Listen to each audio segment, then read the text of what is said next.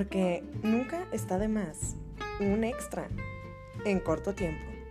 Esto es El Piloncillo de Arqueo Corridos, un podcast de La Garza.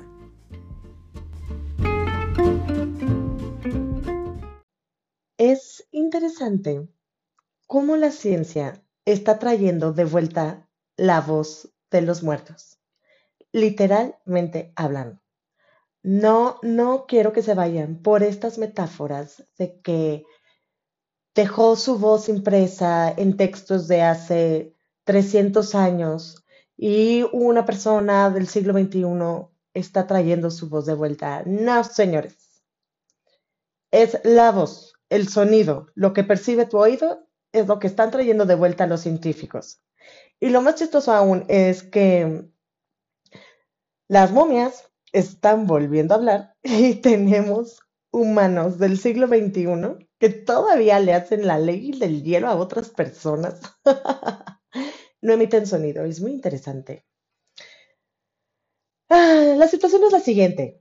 Me encontré con la novedad de que un grupo de científicos de la Escuela Royal Holloway en la Universidad de Londres, también de la Universidad de York y del Museo Leeds todas estas instituciones son del Reino Unido, se encargaron de regresarle la voz a, una momia egipcia de hace 3.000 años. Sí, escucharon bien. Regresarle la voz a un humano que llevaba más de 3.000 años sin decir pío. ¿Por qué? Pues, uh, pues la verdad es un poquito complicado articular palabras una vez muerto, ¿verdad? Igual los que han visto The Walking Dead pues, podrán entenderlo. Bueno, yo ya no sé si ahí en esa serie los muertos hablan. Nunca la he visto, no importa.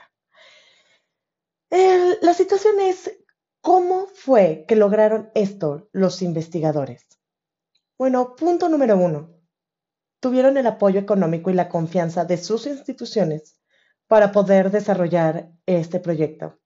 De otra forma, sin dinero no baila el perro. O puede bailar, pero como perro de taquería, un poco famélico. Dejando atrás los temas banales económicos, retomaremos el punto de que una momia egipcia permitió que su voz fuera escuchada nuevamente. Y bueno, así como que permitió, no sé si haya tenido voluntad de hacerlo. Los científicos no le preguntaron, simplemente fueron y riájale, hacerle todos los estudios necesarios para que volviera a escucharse su voz. La momia en cuestión es Nesyamun, un sacerdote del templo de Amón, este dios egipcio de la creación, dicen, en la ciudad de Karnak.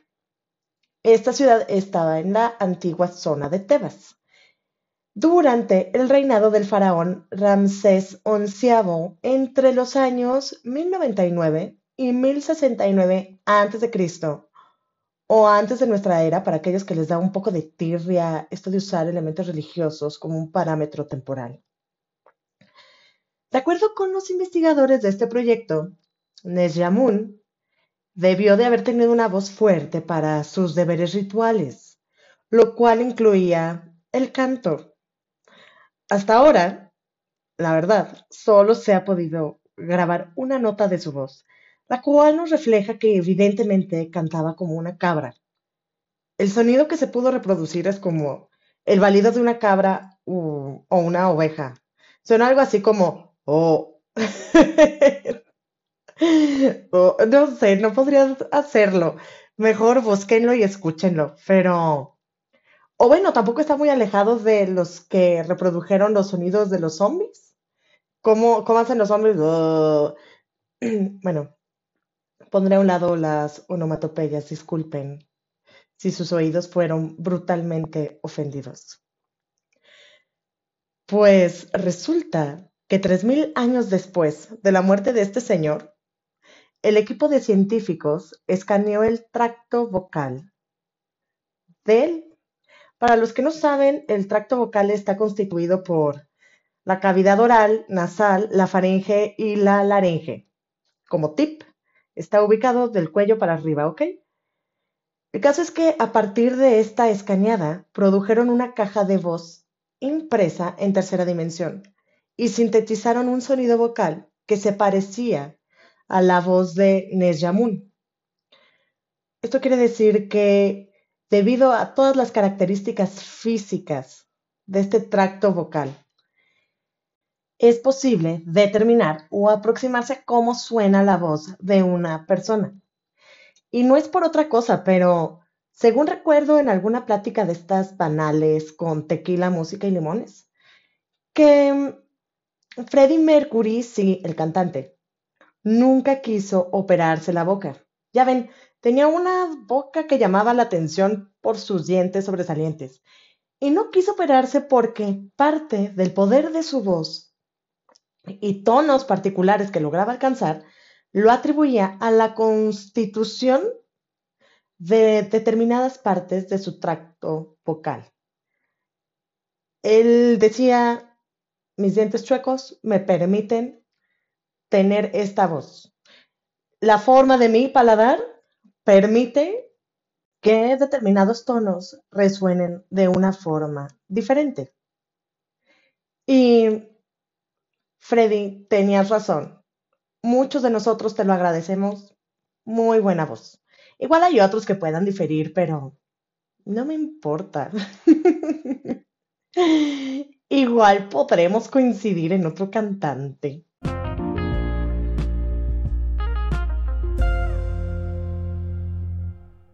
Regresando al mundo de la ciencia, el proyecto ha sido una maravilla y es único. Hasta la fecha no hay otro proyecto que se ponga a hacer cantar a los muertos con una sola nota. Y bueno, hacerlos cantar o balar como cabra, va, que debo decir que pues igual no suena así como cabra, como a uno les gustaría, ¿verdad? No tiene ese típico vibrato de cabra. No, así no suena. Es algo muchísimo más básico y lo tienen que escuchar. De hecho, cuando lo escuché hasta, pues nunca pensé que fuera una cabra. Bueno, ya muy adentrado, dije, pues no estaría mal. oh, ya regresé a las onomatopeyas, qué oso. Aún así, el resultado fue increíble de este proyecto. Y pues el siguiente paso que quieren hacer estos científicos es lograr usar modelos informáticos para recrear oraciones completas de la voz de Nesyamun. ¿Se imaginan eso? ¿Se imaginan que Nesyamun, el sacerdote importante de la ciudad de Karnak, hace miles de años, te esté dando ahora direcciones de cómo llegar a un lugar en tu Google Maps? ¡Qué increíble! Derecha, rotonda. Bueno, Igual con la tecnología van a, van a arreglar eso de modular la voz del Señor. Si quieren más información o si les interesó, quieren saber cómo se llama, digo, cómo realmente suena, pues, este señor, pueden buscar la noticia en mi Twitter. Sí, ahí lo posteé.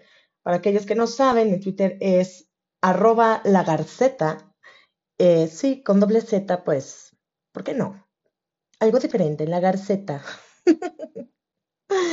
sí, ahí tengo la noticia y se llama Voz de hace 3.000 años de una momia egipcia. Se escucha otra vez.